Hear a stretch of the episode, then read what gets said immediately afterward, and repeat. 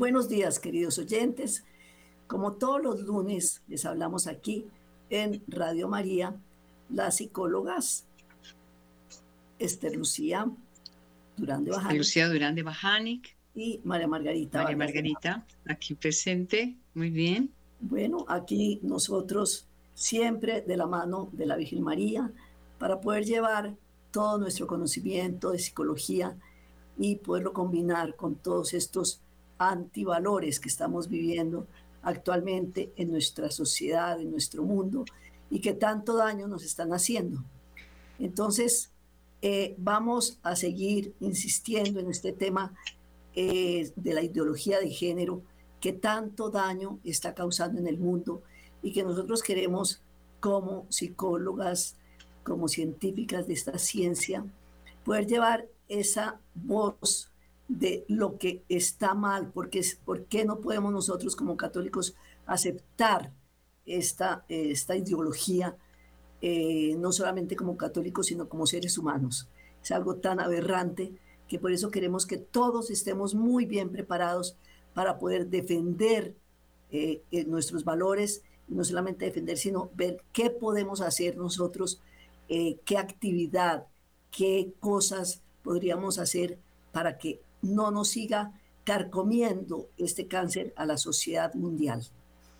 Eh, acuérdense que hemos visto que la ideología de género es un conjunto de ideas, así como ideología pues viene de ideas, no es una cosa que sea real, porque son ideas que se inventa el hombre, eh, que son totalmente anticientíficas, porque esto va eh, contra la psicología, la psiquiatría, la medicina, la antropología, la sociología, y esto ya en el mundo entero los científicos están hablándonos de que esto es lo más aberrante y lo más absurdo que el mundo se esté comiendo este cuento de que pueda existir esta ideología de género eh, con propósitos políticos autoritarios que nos están desarraigando de la sexualidad humana y de su naturaleza. Y ellos la explican exclusivamente a través de la cultura. Entonces van imponiendo poco a poco y se van metiendo, porque son grupos eh, internacionales donde quieren, eh, como lo habíamos visto, bajar la tasa de población y por eso es que están tan interesados en que haya esa cantidad de sexos aberrantes, porque así no pueden procrear y así para ellos va a bajar la natalidad. También hay fines económicos, eh, porque esto va a producir grandes cantidades de plata también. Mm, eh, imagínense dos mujeres que quieran tener bebés, entonces tienen que hacerse una cantidad de, de, de, inseminaciones y de barbaridades, o los hombres, no, mejor dicho, es que esto no tiene nombre. Entonces, hoy traigo aquí a nuestro programa al obispo Orihuela de Alicante, España. Él se llama Monseñor José Ignacio Munilla y él ha mantenido un, encuentro eh, para explicar algunos aspectos claves de la ideología de género desde, desde su comienzo y todas las múltiples, múltiples amenazas que esto va a conllevar. Él basa sus explicaciones en el documento de la Conferencia Episcopal Española que se llama La verdad del amor humano. Entonces, él da unas orientaciones sobre el amor conyugal, eh, la ideología de género y la legislación familiar. Eh, entonces, él saca siete eh, claves importantísimas para que nosotros podamos entender qué es lo que está pasando. La primera es rediseñar la antropología, porque la, la ideología de género pues es como una metástasis del, del marxismo, viene de ahí, del liberalismo, y pretende acabar con la antropología eh, real del ser humano. Eh, a juicio del prelado, eh, todos estos son tentaciones para distorsionar el amor que siempre ha existido. El Señor dijo que éramos hombre y mujer, nos diseñó hombre y mujer para que en esa unión legítima bajo un sacramento de matrimonio, pudiéramos nosotros procrear para ayudar, procrear, que es ayudarle al Creador en, todo este diseño maravilloso de su creación. Entonces, mm, por ejemplo, él pone el ejemplo de cómo la multinacional del aborto Planned Parenthood, ellos tienen una página web donde hablan sobre la ideología de género porque quieren rediseñar la, antropología, o sea, quieren hacer una nueva antropología al servicio de su proyecto de muerte, que es los abortos, estas barbaridades. Yo estoy perfectamente mm, escandalizada con, con, este tema. La segunda es amor y verdad. El obispo subraya la, como eh, eh, eso que, ese, esa dualidad que empieza a haber entre amor y verdad, porque el, amor tiene que ir unido a la verdad y la antropología y, esta ideología de género rompe ese, ese yugo de verdad y amor, porque no nos podemos quedar sin la verdad y sin el amor, porque ellos los ponen en dos sentidos, porque los dos están unidos y no pueden ser falsos, porque una verdad sin amor no es verdadera y un amor sin verdad pues es puro eh, emotivismo. El tercer punto es el amor y procreación.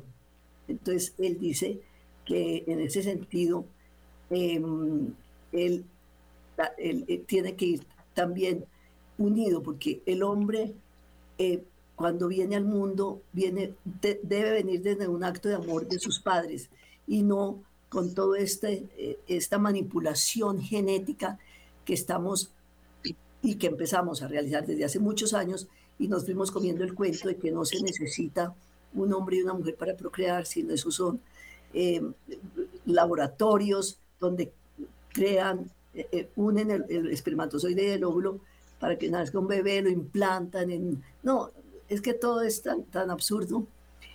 El tercer punto es la sexualidad. Él explica que la iglesia utiliza tres criterios para hacer un discernimiento sobre la moralidad, pues en lo referente a la, sexualidad. El primero es que Dios ha querido la sexualidad para que sea configurante de mi personalidad. O sea, yo, yo me identifico mujer o me identifico hombre porque he nacido con, mis órganos sexuales de mujer o de hombre y no es porque yo me estoy haciendo la idea y porque me siento, si yo soy mujer me siento hombre. Son cosas que nos están metiendo en la cultura y desafortunadamente la gente se lo está creyendo. Eh, entonces, el segundo lugar es que Dios ha creado la sexualidad como un vínculo de expresión de amor, como una manera de decir con el cuerpo lo que mi alma expresa. Eh, o sea, trasciende la dimensión física. En tercer lugar, está el criterio de la sexualidad abierta, la transmisión de la vida, porque el Dios, que es el creador de la vida, puede hacer que ese acto de amor sea fecundo. Es lo más maravilloso. Y entonces el monseñor denuncia que la ideología de género eh, se ha cargado de las tres, él cogió los tres, eh, y, está haciendo de la sexualidad algo en el que nunca el ser humano se, se había metido. Para, para la historia del, hombre, siempre fuimos, si nacimos hombres, somos hombres, si nacimos mujeres, nacimos mujer, y de un momento a otro nos empezaron a cambiar esta cultura y a hacernos creer que, era así. Em, eh, también el, la cuarta clave es la batalla del lenguaje, que esto ya lo hemos hablado con la doctora Lucía varias veces, como detrás de la ideología de género hay una batalla del lenguaje. Em, como por ejemplo matrimonio. El matrimonio, eh, esta, esta palabra fue utilizada por la ideología de género únicamente para introducir el matrimonio igualitario gay. Pero fuera de eso, se habla de parejas y la palabra matrimonio interesó para confundirla. Entonces nos confundimos. Entonces es que se, casó una pareja de lesbianas. o sea, eso no tiene sentido. Toman de lo nuestro de nuestros sacramentos, del matrimonio, de pareja, para incluirlos en los de ellos, porque así también van captando más gente. Y por otro lado, se ha sustituido la procreación por la reproducción, que son dos cosas completamente distintas. Procrear es lo que yo le está diciendo, es la unión entre un hombre y una mujer para de ahí eh, tener esa familia, esos bebés. En cambio, la reproducción es propia de los animales, pero no de los seres humanos. Em, eh, pues es que el hombre es creado por Dios.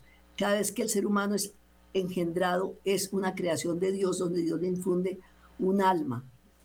Em, y, es, y está engendrado por esa unión del óvulo y el espermatozoide. Eh, otro concepto tergiversado, diría yo, por la ideología de género, es el de la familia. Entonces empieza, empieza a hablar de familia. La familia siempre había sido compuesta por un hombre y una mujer, donde al unirse tenían unos hijos y eso era lo que configuraba una familia.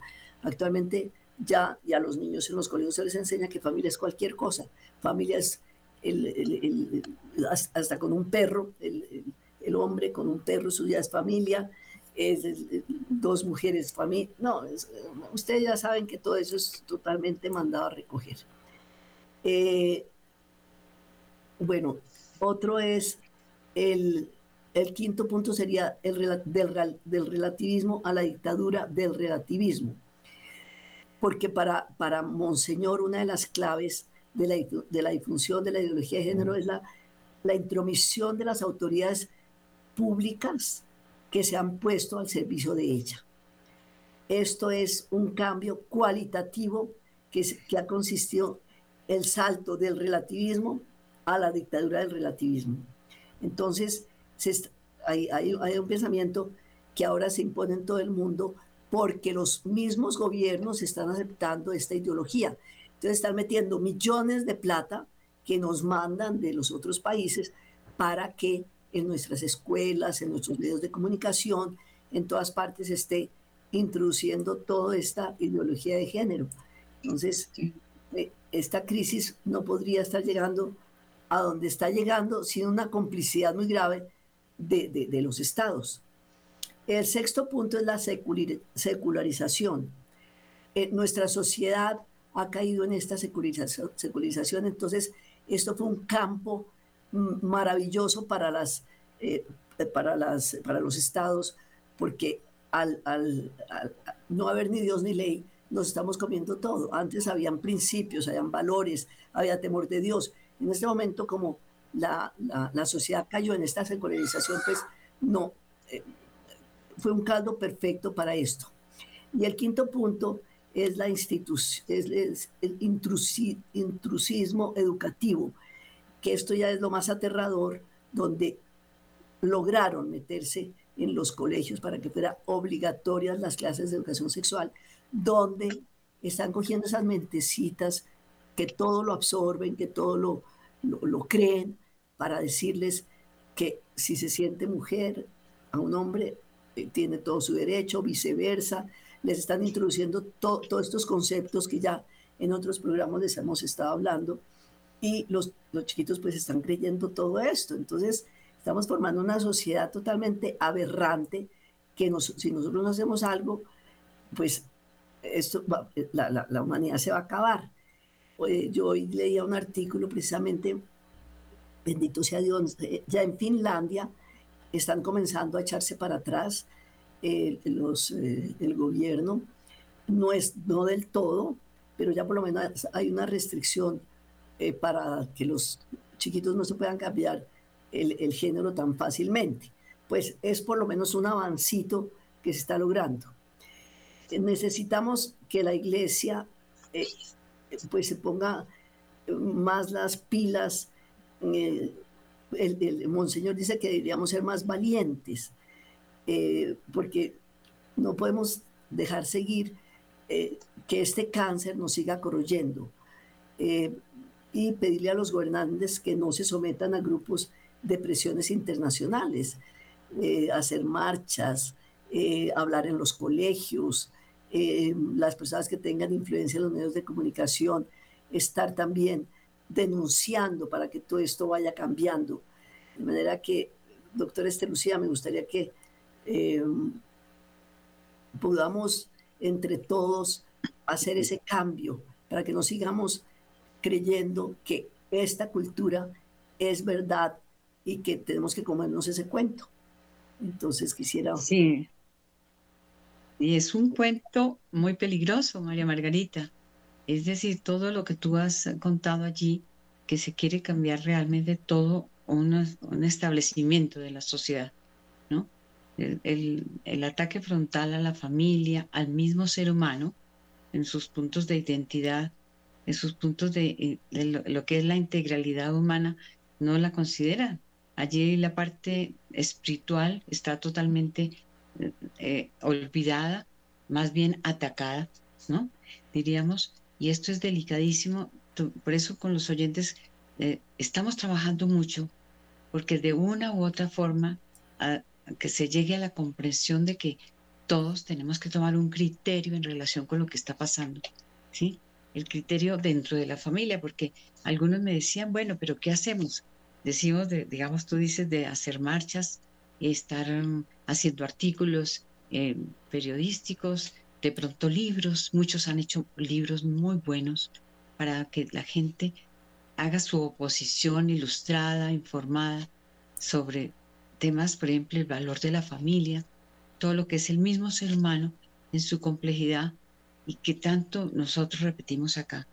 Pero mira, en la educación, cuando se meten en la educación, es que esto es ya pues el colmo de, pensar que van a lograr que una, haya una educación en la juventud mm, enseñándoles antivalores, o sea, votar los valores y mm, manejarlos como si fueran arcaicos.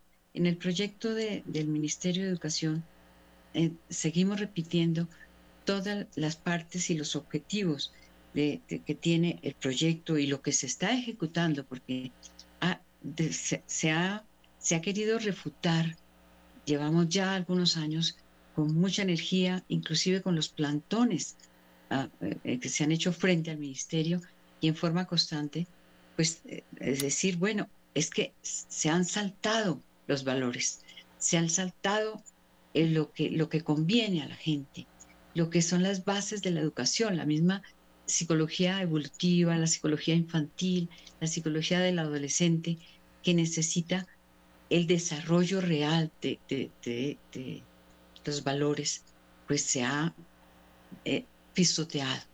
Yo digamos allí es, hay que volver a hacer valer los verdaderos valores que están en la educación.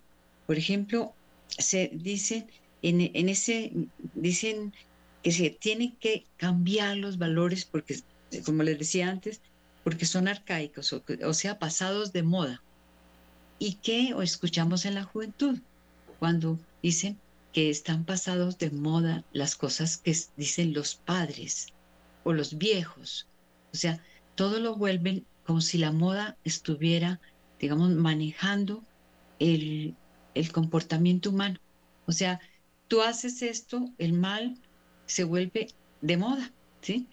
Ese, el, mal y el bien y el mal, ya no hay una diferencia en que el, el bien salga airioso, salga victorioso, para que las personas digan, bueno, es que, es que el bien sí es realmente lo que está buscando están buscando los que manejan las situaciones, especialmente en la educación, María Margarita. Yo veo que eh, cuando dicen que hay educación sexual, eh, se están cambiando los valores, los, las creencias y las vuelven como si fueran unos mitos, unos mitos retrógrados y a los padres les quitan totalmente la autoridad. Es otro objetivo del, mismo eh, plan cuando dicen que los padres no tienen que meterse, que los, hay unos derechos de los niños, o sea, el derecho a, los niños, los derechos a la vida, el derecho a dignidad, respeto, mm, declarados en la, en la Declaración de los Derechos Humanos, los derechos infantiles, muy bien, pero vuelven derechos de los niños y los jóvenes algo eh, que, que, se va, va en contra de ellos mismos o sea, va en contra de la misma familia cuando se está incrementando que, que, son pasados de moda. Yo veo que eh, Monseñor tiene mucha razón, es decir, tenemos, allí se está dañando la misma sociedad. Estamos mm, poniendo valores nuevos, disque modernos y progresistas. Ellos lo hablan como eh, también en el lenguaje inclusive político actual. Ustedes, queridos oyentes, pueden oír cuando hablan del progresismo. Y esto se viene hablando desde hace muchos años, inclusive desde el siglo pasado, porque volver valores progresistas se vuelve eh, como, como aparentemente muy elegante en el lenguaje, porque todo lo hacen a través del lenguaje.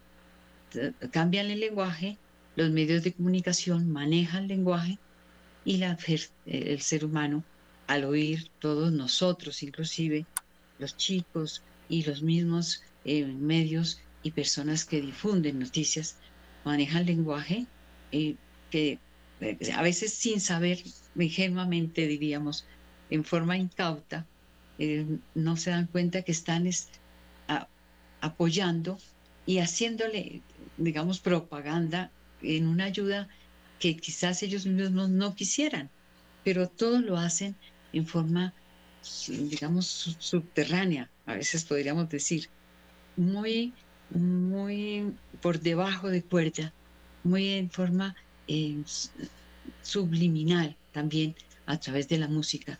Eso lo veíamos y es muy importante tenerlo en cuenta. Ojo con la música, todo este reggaetón que muchas veces cuando uno toma un taxi encuentra que el, el chofer va poniendo música de reggaetón, una, una letra bastante fuerte, ¿sí? Que uno em, no reclama o uno no sugiere cambios.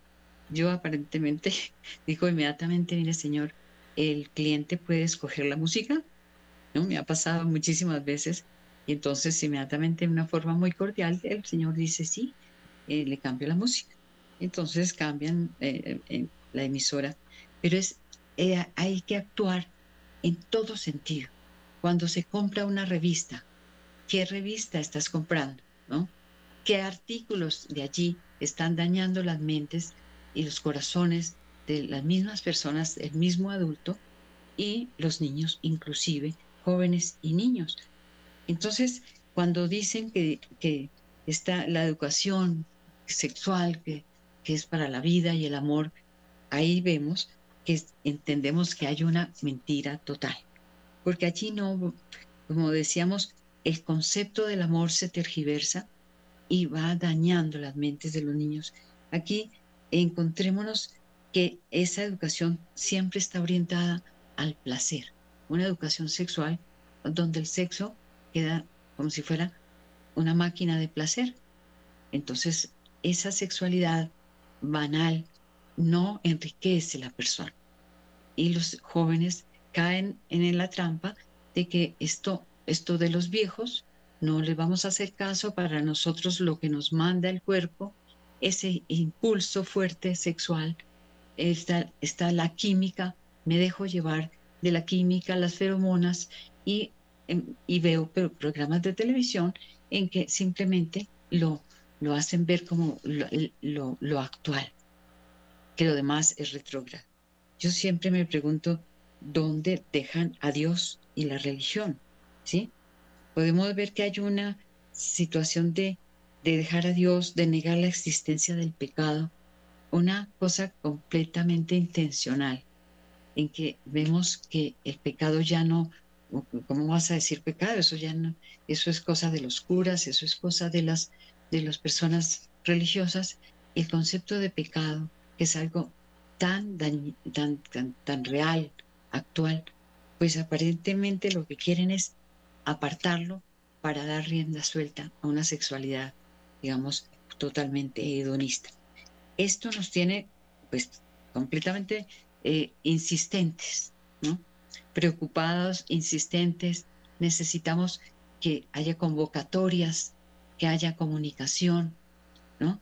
Para poder, pues, hacer, digamos, acciones efectivas, ¿no? Porque la corrupción de los niños es un plan, inclusive tenemos documentos sobre eso, de la corrupción de niños como plan, como plan desde, desde un simposio de educación en Liverpool, es, subrayó que la educación sexual es lo más importante, pero una educación eh, que siga, que no siga la táctica que siguen sus padres. O sea, siempre están dañando la intencionalidad educativa de los padres. Los padres se sienten confundidos, los padres em, aparentemente dicen, bueno, tenemos eh, eh, lo que pasaba en Estados Unidos, matanzas, los jóvenes con, digamos, compran armas o cogen las armas de sus padres, muchas veces para hacerse daño a sí mismos, muchos, hay muchos suicidios, pero masacres constantes, porque la juventud está sin frenos. Este, este punto de, lo, de ponerle freno, María Margarita, yo creo que esa parte es la que nos siempre nos invita a enseñar el valor de la castidad, el valor de la espera, como hay un libro muy interesante, de, ah, por aquí tenía el nombre, pero eh, hay que darle valor de esperar el momento adecuado para que el ser humano tenga ese, esa, su desarrollo, mm, digamos, de la sexualidad, la genitalidad y el ejercicio responsable de la genitalidad dentro de un compromiso que se da en el matrimonio. ¿sí? Entonces allí eh, nuestra, la, insistencia de la castidad tiene beneficios. Hay que decirles a los, a los jóvenes, tiene consecuencias la, la no castidad y tiene beneficios ejercer la castidad. Entonces podemos decirles, mira, no, eh, cuando una persona se domina, está madurando. Vamos a hablarle que madurar es importante, crecer es importante y decirle, el progreso real está en que tú manejes y tú tomes las riendas de tu propia vida y la de la sexualidad.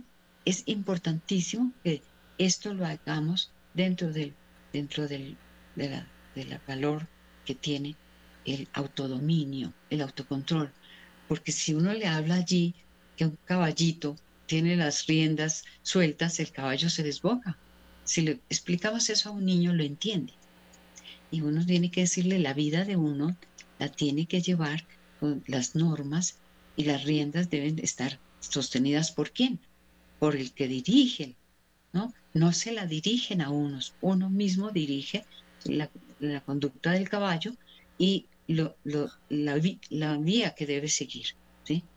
Es esto, si uno puede decirles, eh, eh, contrólate, eh, mira que es lo mejor. Es decir, la educación tiene que estar llena de mucha comunicación, María Margarita, porque aquí si no nos dejamos llevar de todo la intencionalidad de, de, de unas personas que están inspiradas, yo diría que es muy claro que hay una inspiración satánica, total. Entonces, ¿qué queremos para nuestra juventud? Pues que cojan las riendas de la felicidad auténtica, el valor de que el Señor es el que nos muestra, nos muestra los caminos para ser felices. Estas, todo esto eh, nos lleva a seguir buscando el diálogo con ustedes, queridos oyentes, para poder eh, saber sus preguntas, sus inquietudes ¿Qué, hacen en sus hogares para enseñar el autocontrol y la castidad? ¿Qué hacen?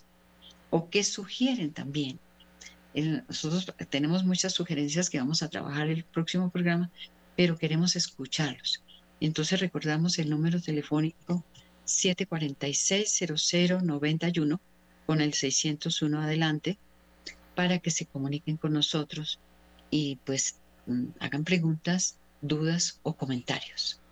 Entonces, en un momento de música, podemos realmente hacer esa pausa. Esperamos sus llamadas con muchísimo gusto.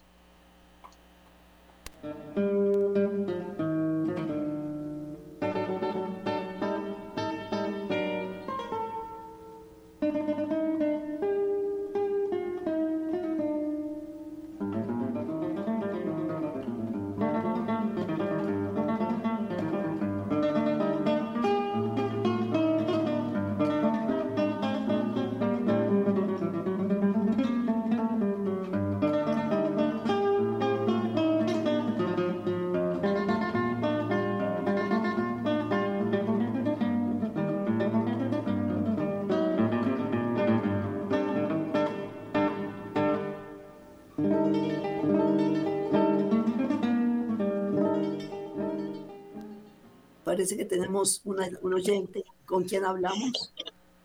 Ah, no, vamos a dar los teléfonos para que ustedes se comuniquen con nosotros. El directo es el 601-746-0091. El WhatsApp es el 319-765-0646.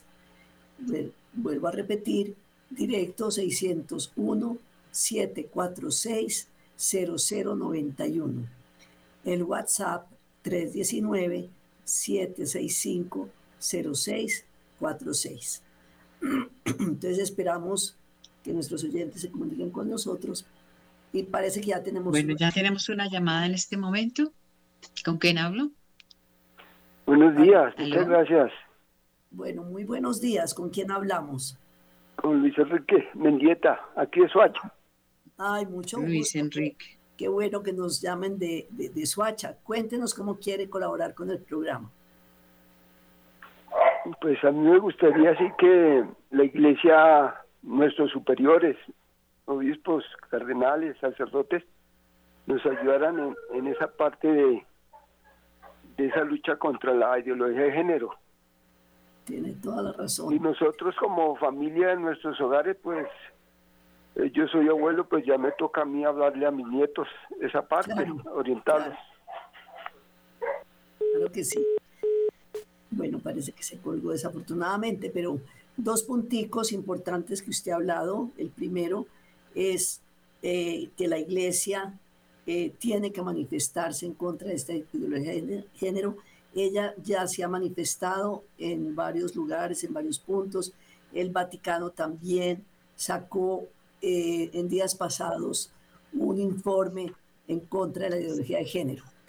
Eh, pero tenemos otro oyente, no será si será el mismo, ¿con quién hablamos? buenos días. Buenos días, ¿con quién hablo? Le habla Walmart Restrepo desde Soledad Atlántico. ¿Hablo con la doctora Lucía o con María Margarita?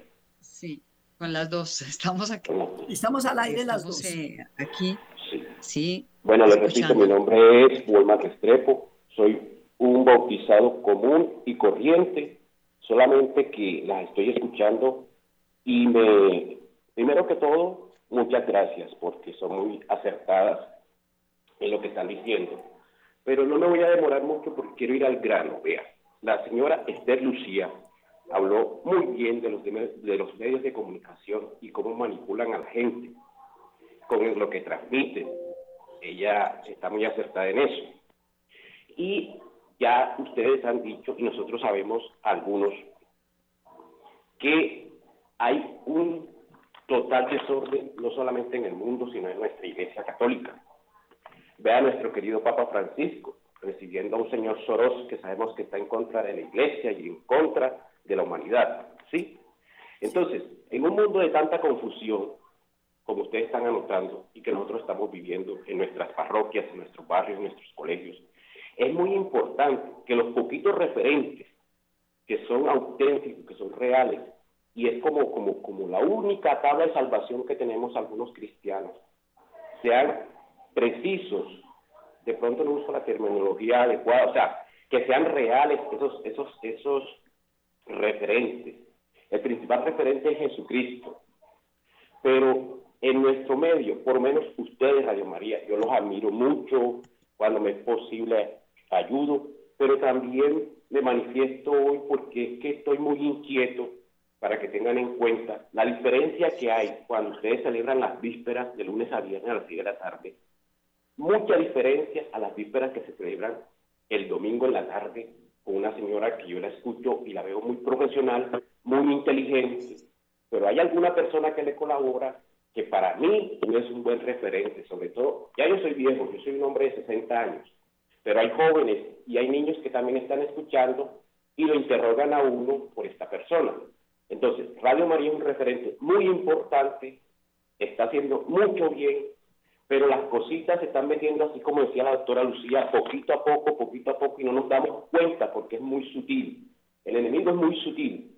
Entonces, muchas gracias, muy amables, sigan con su labor, siga Radio María adelante, pero tengan mucho cuidado, porque son uno de los referentes que nosotros tenemos en los cuales creemos y nos estamos apoyando. Muchas gracias y que Dios los bendiga. Muchas gracias. de verdad que, que tenemos que tener muy claro que todos tenemos que tener una unidad de criterio para educar a los hijos. Eso es básico. En la parte sexual y religiosa es fundamental. Esto es una observación muy valiosa tenerla en cuenta. Esto, esto se debe seguramente pues porque a veces hay algunas personas eh, que han tenido algunas informaciones, pero sí hay que ser cuidadosos. Es muy válida esa observación. Muchas, muchas gracias y queremos que se comuniquen para poder eh, repartirles a ustedes documentos de todo lo que se refiere a defensa de la vida. Esperamos sus llamadas a la emisora. Ya tengo varios nombres y les estoy organizando sus documentos, porque con esto también ustedes realmente pueden tener eh, fundamentos para conversación con los chicos en lo referente a lo sexual. Estamos muy, muy preocupados porque miren las consecuencias de lo que se está viviendo. Esto se ve, es decir, se ve en todo. cuando uno sale de casa, está inmediatamente expuesto. La gente, el joven, el viejo, los niños, están expuestos a, pues a hacer cosas que no están ayudando a su propio crecimiento, su, pureza, su, su dignidad como seres humanos. Bueno, vamos a esperar llamaditas de su parte, queridos oyentes. Vamos a ver. Tenemos un poquito de tiempo. Ánimo con las llamadas. Bueno, yo quiero también eh, felicitar al oyente eh, que pasó ahorita en este momento eh, por sus aportes. O sea, me hace muy importante lo que usted acaba de decir eh, porque también hay que denunciar cuando no estamos de acuerdo, eh, como decía la doctora Este Lucía, que en, nuestros valores tiene que haber una unidad. Eh, una unidad no solamente en casa, sino también en nuestra vida cotidiana. Entonces, si nosotros vemos, por ejemplo, que en nuestra parroquia el sacerdote, desafortunadamente, que hay tantos equivocados en este momento, está hablando de algo que no es, pues al final de la, de la Eucaristía, pasa, o pedir una cita y hablar con él, padre, mire, y llevarle. Por eso necesitamos que se documenten también, que oigan nuestros programas para que ustedes vayan con conocimiento de causa y le muestren por qué está equivocado, por qué está diciendo lo que está diciendo que está mal. Eh, lo mismo, el, por ejemplo, ahorita usted su denuncia, pues eso hace que nosotros hablemos aquí también en Radio María a ver eh, qué está pasando, esa persona que usted denuncia. Y eso es lo que hace un, un, buen cristiano. son, nosotros tenemos que ser comunicadores de la palabra de Dios. Tenemos que ser ese, esos San Pablos. Todos nuestros oyentes sean esos San Pablos, donde estemos lleva, no solamente llevando los valores, sino denunciando los antivalores. por eso quiero felicitarlo, eh, que desde allá, desde la hermosa Barranquilla, Atlántico nos esté llamando, em, porque pues aquí nosotros nos oyen en todo el país y no solamente en todo el país, sino en algunos países del mundo em, donde también están pendientes de, nuestros programas. Eh, así es que muchas gracias y esperamos que más gente se comunique con nosotros para que podamos entre todos em, componer un poquito esta sociedad tan desbarajustada. Eh, pedir mucha oración y les pedimos mucha oración por nuestra iglesia, eh, por toda esta ideología de género que, está haciendo tanto daño. Y tenemos un, oyente con quien hablamos. Buenos días, ¿la con Clara? Clara, muy buenos días. Cuéntanos cómo quieres participar en nuestro programa. Bueno, pues yo tengo dos niños. Y pues uno siempre eh, piensa en todo lo que estamos viviendo y lo que ellos van a vivir, que no es nada fácil. Entonces, yo como madre lo que estoy tratando de hacer o lo que estoy haciendo es eh, enseñarles la, importancia de la fe, de la iglesia, para que se pueda mantenerse en la verdad. Cuando ya salgan al, al medio, pues tengo un niño de 12 años y una niña de 4 años. Entonces ya cuando ya el de, el de 12 años, pues ya está en el colegio. y, y pues desde pequeño le he fundado la, lo que es la, la importancia de la fe, la importancia de, de cuidar el cuerpo y, y, ese sembrar las semillas, o sea, como, como dices, irlos fortaleciendo para la batalla, que no lleguen débil al combate. porque es un combate.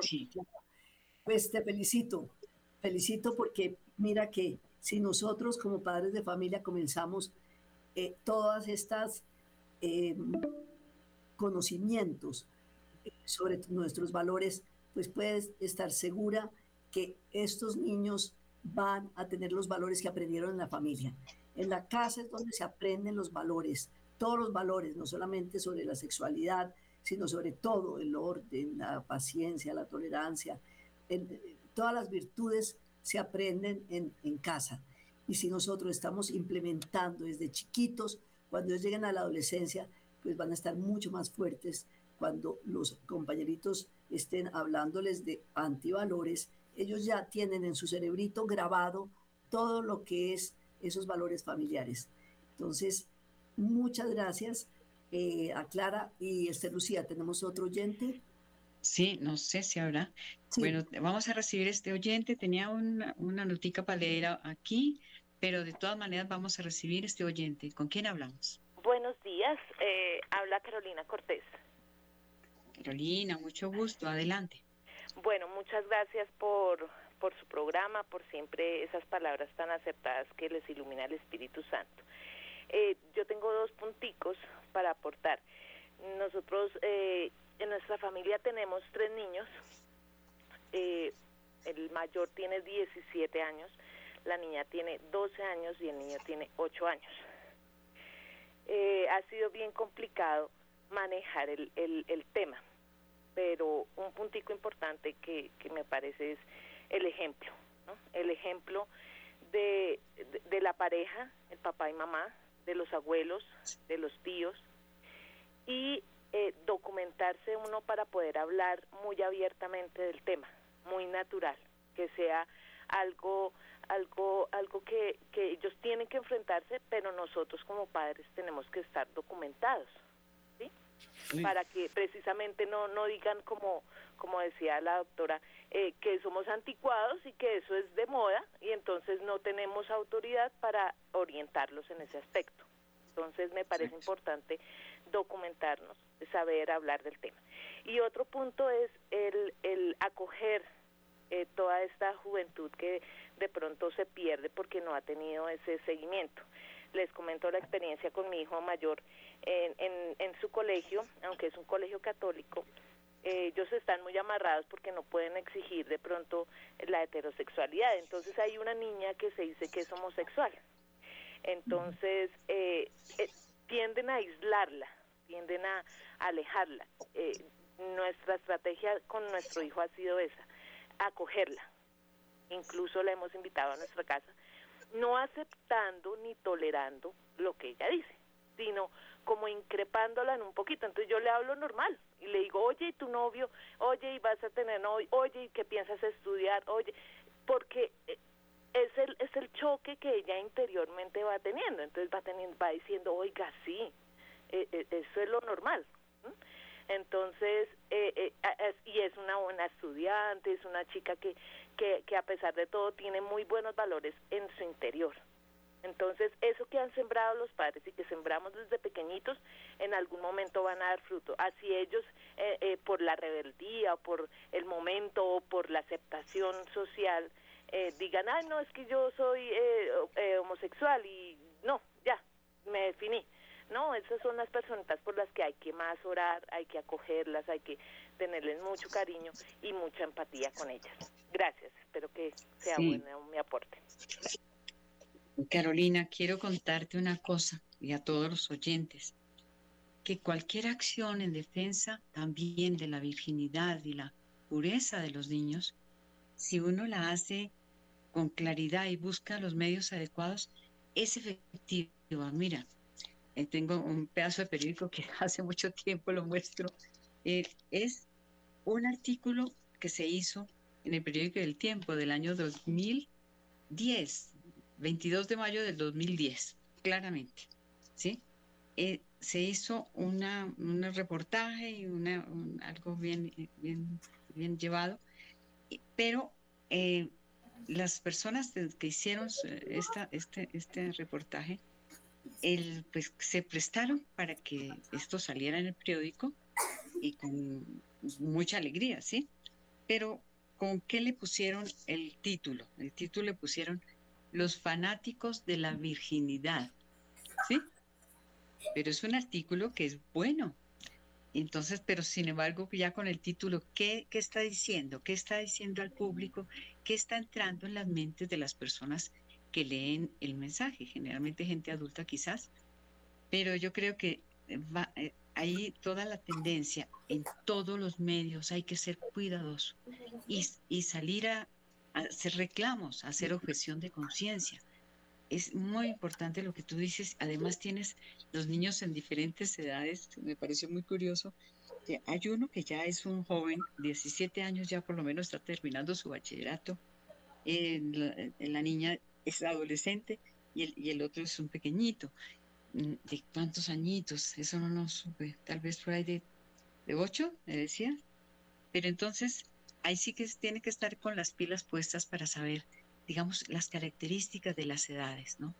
Porque los chicos ya van adquiriendo cierta madurez hacia los 17, porque tienen que tomar decisiones para tomar su vida profesional, saber dónde, qué les gusta su vocación ya en determinadas carreras pero, eh, pero los que están en la adolescencia están en unas inquietudes diferentes, ¿no? O sea, están abriéndose ya al mundo y también tiene que estar papá y mamá muy presentes.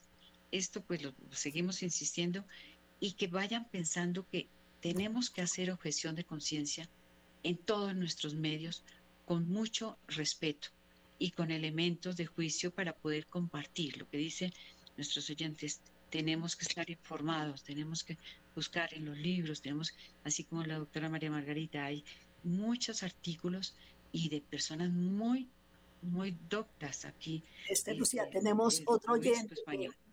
otro oyente. Bueno, pero en todo caso, les estamos motivando para que tengamos encuentros eh, persona a persona, ¿sí? De, de, grupo y poder compartir y que se tomen notas y reciban muchos documentos y esto aquí abiertas a, su servicio. Ok. Pero tenemos con quién hablamos. Muy buenos días, con Ana. Ana, ah. muy buenos días. Pues quería participar algo acá acerca de esto, o algo o mucho, ¿no? Porque pues soy madre y abuela y qué sé yo, de siete hijos, soy madre, en fin, tengo cinco nietos. Bueno, eh, esto es una cosa muy, demasiado, demasiado en estos tiempos que se está haciendo aguda, aguda. ¿Pero por qué? ¿Por qué se hace aguda? Porque se están descuidando las criaturas, se están descuidando. No podemos dejar que nos lo eduque, lo eduque otra persona, que nos lo eduque el colegio, por ejemplo. No, esto es primordial que sea papá y mamá quienes educan. Y como decía otra oyente, muy especialmente el ejemplo, el ejemplo de papá y mamá, la lucha cotidiana de papá y mamá y esa, como dice el Evangelio, esa exhortación a tiempo y a destiempo, así sean grandotas, así tengan 50 años, así ten, hay que estar siempre exhortando, hay que estar siempre dirigiendo, dirigiendo, como le digo yo a la nieta, yo cuido a nietita y le digo yo, mi amor, eh, tú eres de Dios, ¿verdad? Y como tú eres de Dios, yo te estoy dirigiendo hacia Dios, hacia el cielo. Entonces, por eso te exhorto, por eso te aconsejo, por eso muchas veces te, hablo fuerte, porque necesitamos, mamita, aprender para poder llegar ante Dios. Entonces, yo creo que lo más importante aquí es, es, es la educación, pero no la que le dan los colegios, que la mayoría es, Dios mío, la que le dan los padres. Es importantísimo, se está descuidando demasiado esto. Papá y mamá trabajan y el niño llega o la niña llega o lo cuidan por allá, pues que tampoco le va a interesar mucho porque no son nada con ellos. Entonces yo creo que es importantísimo retomar esa educación de papá y mamá. En mi casa fuimos 14 y, y orábamos diario el rosario, todos juntitos, el rosario, y ahora ni se ora, ni se ora. Y yo creo que si, no, si se deja de orar, que la oración es la puerta que toca el corazón de Dios. Y si se deja de orar, pues entonces, claro, se está quitando la fuerza, la fuerza de Dios en el corazón de los niños. Entonces yo creo que nos toca es a nosotros los adultos dar un ejemplo maravilloso y estar en constante súplica a Dios con ellos, con ellos. Bueno, ese era mi aporte. Bueno, pues un maravilloso, Ana.